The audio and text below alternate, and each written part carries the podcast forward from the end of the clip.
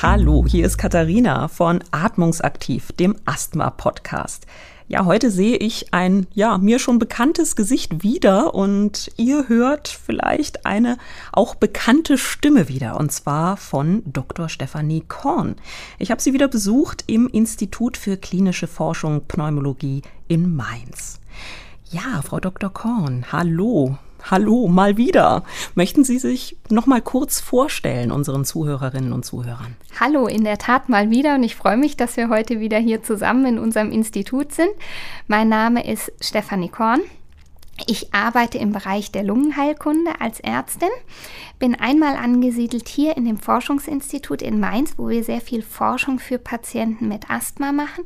Auf der anderen Seite arbeite ich in der Thoraxklinik in Heidelberg in einer Ambulanz, leite dort eine Sprechstunde für Patienten speziell mit schwerem Asthma. Also sprich das, was man bei einem normalen Arzt eben auch macht, machen wir dort in der Klinik. Ja, in unserer ersten Folge zum Thema Was ist Asthma haben Sie uns schon einiges erklärt zu verschiedenen Asthma-Schweregraden, zu Symptomen von Asthma und auch ähm, zu den Prozessen im Körper und vor allem in der Lunge bei Asthma. In dieser Folge machen wir weiter mit der Diagnose von Asthma. Wir sprechen auch darüber, wie man den richtigen Arzt oder die richtige Ärztin findet und auch ganz wichtig, warum dann regelmäßige Termine beim Lungenfacharzt oder der Lungenfachärztin sinnvoll sind.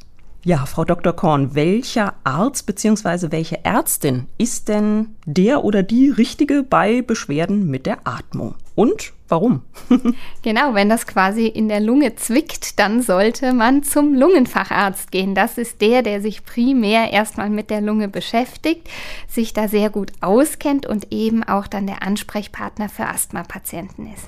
Ja, gibt es da ja einen Weg, wie ich mich da auf die Suche begeben kann? Gibt es da einen Tipp, irgendein Portal oder so etwas in der Art? Es gibt verschiedene Arztportale, wo man suchen kann, wo man auch die Lungenfachärzte eben in seinem Umkreis finden kann, wo man sich dann hinwenden kann. Wann sollte ich denn einen Termin bei einem Lungenfacharzt oder einer Lungenfachärztin vereinbaren? Immer dann, wenn man quasi Beschwerden hat, die über eine Zeit nicht weggehen oder die auch sehr unerträglich sind. Zum Beispiel, wenn man die klassischen Asthmasymptome hat, wie wir das auch in der ersten Folge ja schon beschrieben haben, Husten, Atemnot oder auch plötzlich einsetzende Atemnot, immer wieder verschleimt ist, bei Belastung sich nicht so richtig belasten kann, weil einem förmlich wirklich die Luft wegbleibt. Wenn man durch die ganze Situation matt ist, nicht mehr gut schlafen kann, einfach beeinträchtigt ist, dann macht es sicherlich Sinn, die Lunge mal abklären zu lassen. Ja. Nun habe ich also einen Termin vereinbart. Wie geht's denn dann weiter? Wie wird die Diagnose gestellt? Genau, dann gehen Sie zu dem Arzt hin und der wird Sie erstmal alles Mögliche fragen welches die typischen Beschwerden sind, wann die auftreten, wie oft sie das schon hatten, ob es irgendwas gibt, was das verstärkt. Das ist das, was wir mit Anamnese bezeichnen. Das ist für uns mal der erste Hinweis, um zu schauen, geht das denn in Richtung Asthma. Dann wird mit Sicherheit ein Lungenfunktionstest gemacht, wo man in ein Gerät reinpustet und im Prinzip überprüfen kann, wie gut die Lunge beim Ein- und Ausatmen das Ganze quasi mitmacht. Auch da kann man schon mal sehen, ob es Hinweise für ein Asthma gibt. Das kann man man dann noch kombinieren mit bestimmten Provokationsuntersuchungen, um zu schauen, ob die Lunge irgendwie ja, auf äußere Reize sehr stark reagiert. Und dann kann man am Ende noch ganz spezielle Untersuchungen anschließen, die uns einfach dann noch ein bisschen mehr den Weg zum Asthma dann bereiten. Ja, gehen wir den Weg mal weiter. Die Untersuchungen sind abgeschlossen. Wir wissen, sowohl Arzt, Ärztin als auch Patient, Patientin wissen, es liegt Asthma vor. Welche Möglichkeiten gibt es dann in der Therapie? Ganz grob abgesteckt. Wahrscheinlich gibt es viele, aber wir verschaffen uns mal einen Überblick. Das ist richtig. Es gibt auch ganz viele und das Wichtigste haben Sie schon erwähnt, nämlich die Basis ist erstmal, dass wir die richtige Diagnose gestellt haben. Das ist ganz wichtig. Es gibt Erkrankungen, die ähnlich aussehen wie Asthma, zum Beispiel die COPD. Die wird in erster Linie durchs Rauchen ausgelöst, hat aber im Gegensatz zum Asthma nicht die klassische Entzündung als Ursache. Und da sind wir schon quasi genau da, wo wir hinwollen in der Therapie. Asthma ist eine Entzündung in den Bronchien, deshalb behandeln wir in erster Linie antientzündlich. Sprich, wenn wir uns die Medikamente anschauen, dann sind das inhalierbare Cortisonsprays, weil Cortison die Entzündung nimmt. Und wenn das nicht ausreicht, dann nimmt man noch Sprays dazu, die die Bronchien erweitern. Die nennen wir Bronchodilatatoren. Und wenn das auch nicht ausreicht, dann machen die Marker Sinn, die wir bestimmt haben, um zu schauen, ob es noch spezifische Therapien gibt, um das besser in den Griff zu bekommen. Das alles setzen wir aber erst dann obendrauf, wenn wir geguckt haben, dass der Patient auch rundherum alles gemacht hat, was man machen kann, wie zum Beispiel äh, eine Asthma-Schulung besucht hat, äh, sich gesund ernährt, äh, gute Atemtechniken anwendet und so weiter.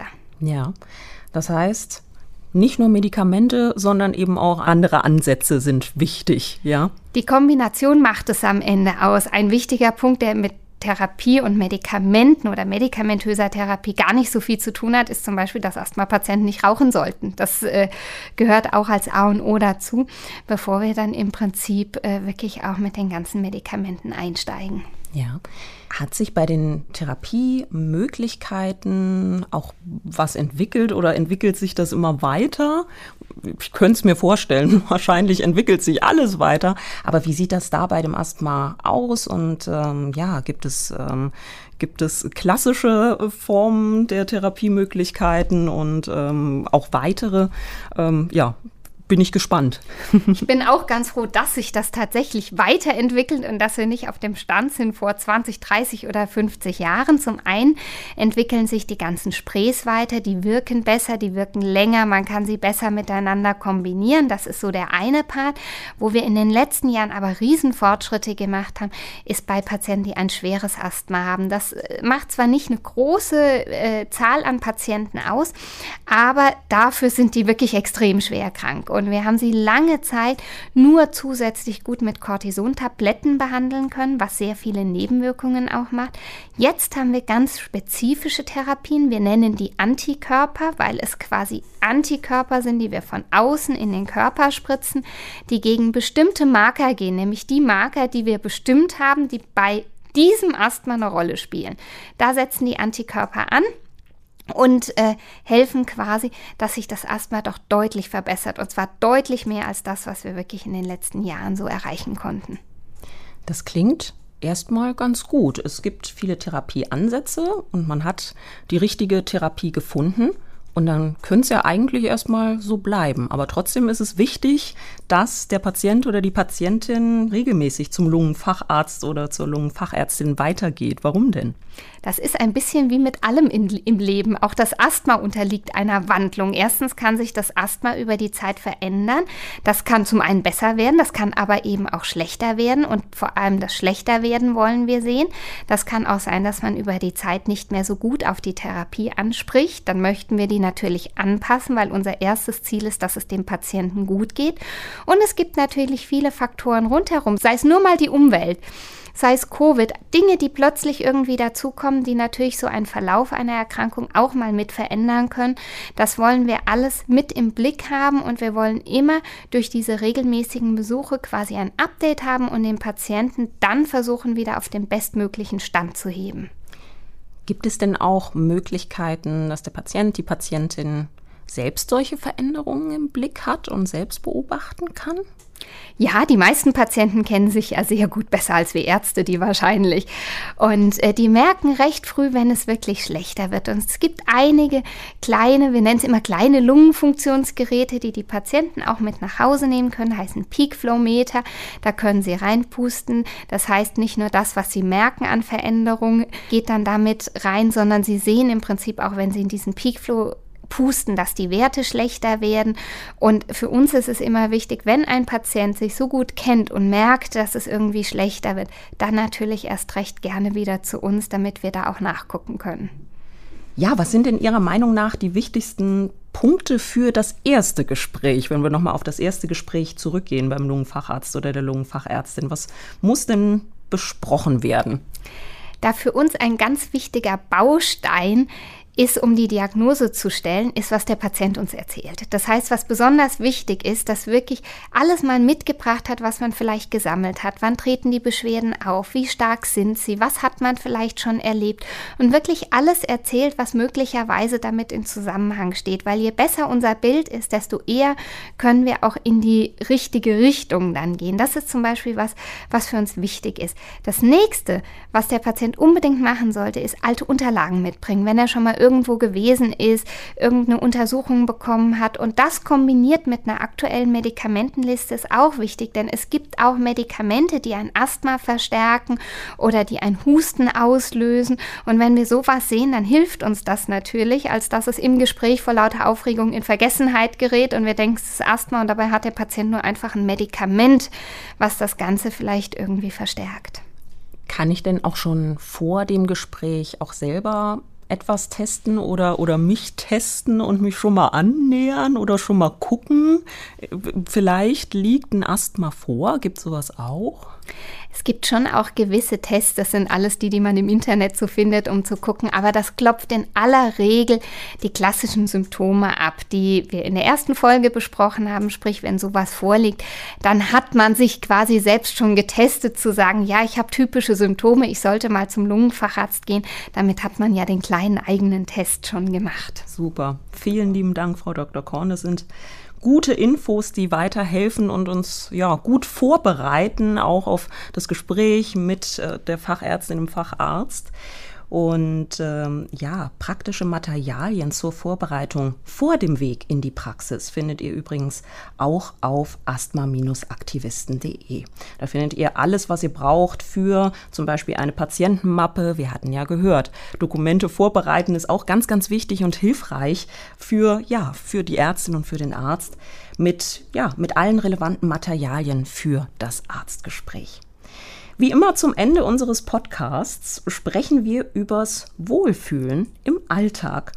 Frau Dr. Korn, aus Ihrer langjährigen Erfahrung, was empfehlen Sie Ihren Patientinnen und Patienten denn ja, für stressige Situationen, wie sie sofort reagieren können, wenn sich das aufs Asthma auswirkt? Gibt es da ja ein paar Tipps und Tricks, wie ich sofort in ein gewisses Wohlbefinden wieder zurückkehren kann? Sofort. Ist immer ein bisschen schwierig, aber ähm, man muss ehrlich sagen, zum einen kennen sich die Patienten natürlich sehr gut, dass sie selbst sehr genau wissen, was ihnen gut tut und was nicht. Ich könnte jetzt ganz salopp sagen, na ja, die stressige Situation zu vermeiden, aber äh, das wissen wir auch, dass das in der Realität nicht immer gelingt. Ich denke, es ist wie bei allen auch Nicht-Asthmatikern, man sollte sich einfach mal Ruhephasen gönnen, man sollte mal rausgehen, man sollte mal Luft schnappen, mal was für sich tun, ein bisschen Sport tun. Das tut den Asthma-Patienten genauso gut wie allen anderen auch. Vielen lieben Dank, Frau Dr. Korn, für das Gespräch und die kompakten Infos zur Diagnose von Asthma und zum Arztgespräch.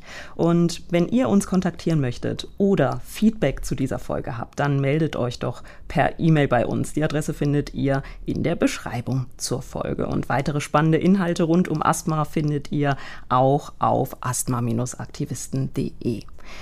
Danke euch dafür, dass ihr uns in dieser Folge begleitet und euch informiert habt. Und ich freue mich, wenn ihr auch die nächste Folge Atmungsaktiv, der Asthma-Podcast hört. Bis dahin, tschüss.